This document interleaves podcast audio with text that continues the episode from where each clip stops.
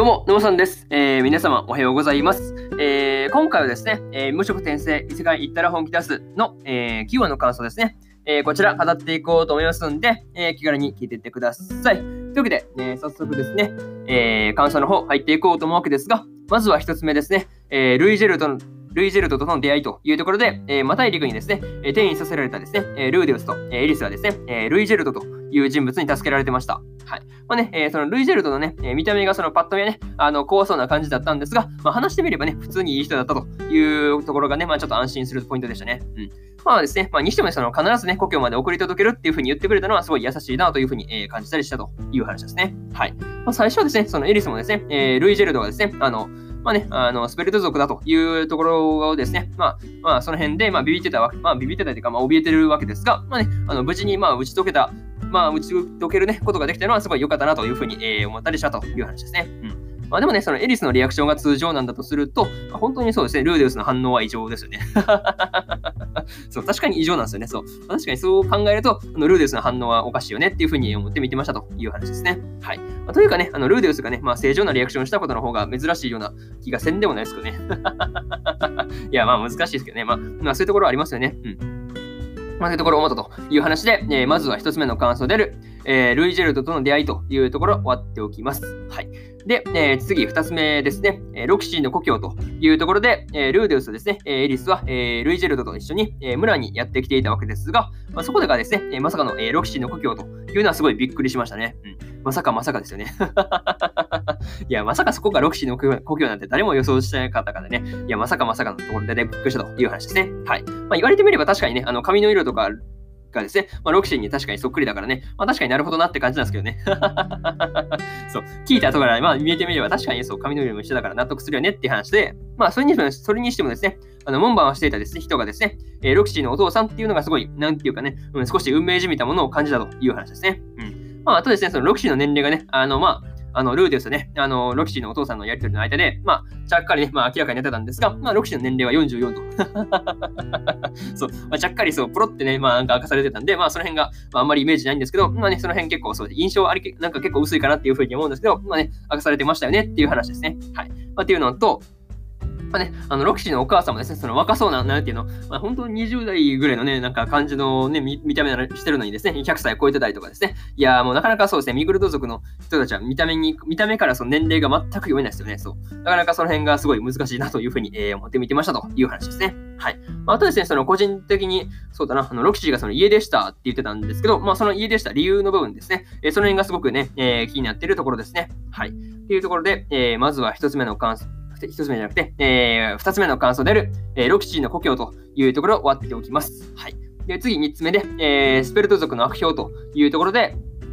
えー、ルイ・ジェルドのね、えー、口から、えー、スペルト族の、え、悪評がね、立つきっかけになったっていうね、まあ話が出てきていたわけですが、まあね、そのラプラスというね、まあ人物から、え、槍を受け取った後にですね、まあ異変が起こって、でそれで敵味方関係なく襲うようになった襲うようになったというふうに話してたんですが、まあね、なかなかその話聞いてて思ったのが、うん、あの、なんていうの、その両親もですね、えー、妻も子供も殺したという話が少しね、まあ怖かったというか、まあ殺すね、あのまあ、ルイジェルドとしてはまあ結構そう辛かったのかなとかね、うん、まあその辺すごいかわいそうにね、っていう、かわいそうだなというふうに、えー、思ったりしたという話ですね。はい。結構そういうの辛いですよね。うん、まあ親族というか、うん、そうですね、なんか、なかなか自分の愛する人間を殺すってなかなか辛いと思うんで、結構そう悩んだんじゃないかなというふうに、えー、思ったりしたという話ですね。はい。まあ、あと、後々ですね、そのスペルト、スペルト族にですね、えー、その槍を渡したというですね、えー、ラプラスですかね。ラプラスという人物もなかなか出てきそう、出てきたりしそうな感じがありますけどね。まあ、そう、出てきたとしてどういう、どのタイミングで出てくるのかまでわかんないですけどね。なかなかその辺楽しみだなっていうふうに思って見てますという感じですね。はい。まあ、それとですね、え、ルイ・ジェルドにはですね、え、そのスペルト族のね、悪評を取り戻すというのが目的としてあるあるあるみたいなね、感じがあったんですが、ま、これにね、え、ルーですが、え、できる範囲で協力するというふうに言ってたんですよね。うんま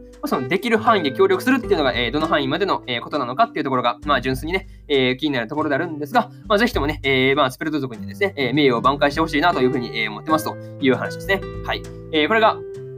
え、3つ目の感想である、えー、スペルト族の悪評というところですね。はい。で、えー、最後にというパートに入っていくんですが、えー、今回はですね、えー、スペルト族のね、えー、ルイジェルドという人物が出てきていたわけですが、まあ、なかなかね、うん、いい人そうですごい安心しましたという話ですね。うん。あとですね、その、まあ、その辺安心したという話と、あとですね、そのロクシーがね、あの自分の故郷にですね、えー、ルーデウスが来たという風に知ったらね、えー、どんなリアクションをするのか、えー、まあ、その辺楽しみだったりしますね。結構びっくりしそうな感じですけどね。はい。まあ、その辺置いときましょうか。なかなかその辺楽しみですという話ですね。はい。まあ、あとですね、あの、次回からですね、えー、ルーデウスとエリスと、えー、ルイジェルドの3人で、その本格的にね、えー、中央大陸に戻るという旅をしていくことになると思うんですけど、まあね、どんな旅路になるのかですね、えー、その辺が今から待ち遠しいですというところで、えー、今回の、えー、無職転生、世界行ったら本気出すの、えー、キーワードの感想ですね、えー、こちら割っておきます。はい。で、そうですね。今までにもですね、1話から8話の感想は、えー、それぞれね、過去の放送で、えー、ペラペラ喋ってますんで、よかったら、え過去の放送もね、あ聞いてもらえると、より一層ね、あのー、無職転生楽しめるかなっていうふうに思いますんで、よかったら、え過去の放送もね、聞いてみてくださいという話ですね。はい。まあね、えー、でのと、あの、1話からね、まあ、9話の感想ですね。まあ、あの、ツイッターの方、私、えー、沼さんのツイッターの方でですね、あの、放送回を見やすくツイートにまとめるというようなこともしてますんで、あの、ツイッターの方ね、えー、気軽に見に、まあね、遊びに来てもらえるとですね、あの、そうだな、あの、結構そうだな、あの、過去の放送ね、聞きたいところだけ聞くっていうところがすごいやりやすいかなっていうふうに思うんで、まあ、気軽にね、活用してもらえればいいかなっていうふうに思ってます。はい。まあ、例えばね、あの、2話の感想だけ聞こうとかね、あとはそうだな、5話の感想だけ聞かせてもらおうかなとかね、うん。その辺すごいいいかな、まあね、使い勝手いいかなっていうふうに思うんで、まあ、気軽に使ってみてくださいという話ですね。はい。っていうのと、えー、今日はね、他にも2本更新しておりまして、えー、キングスレイド、石を継ぐ者たちの、えー、24話の感想と、えー、ドラゴンクエスト大の大冒険の第23話の感想ですね。えー、この2本更新してますんで、えー、そうですね。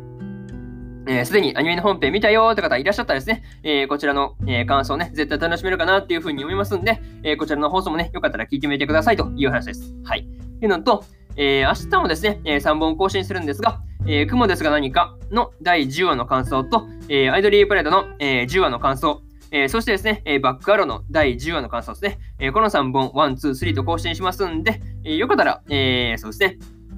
明日もラジオの方、えー、まあね、聞きに来てもらえると、えー、ものすごく嬉しいですという話ですね。はい。というところで終わっておきますという感じですね。はい。まあね、えー、よかったら明日も聞きに来てみてくださいという話で、えー、まあ、とりあえず今日の、えー、これでね、えー、本日、えー、3本目のラジオの方終わっておきます。はい。えー、そうですね。えー、以上、沼さんでした。えー、次回の放送でお会いしましょう。それじゃあまたね。バイバイ。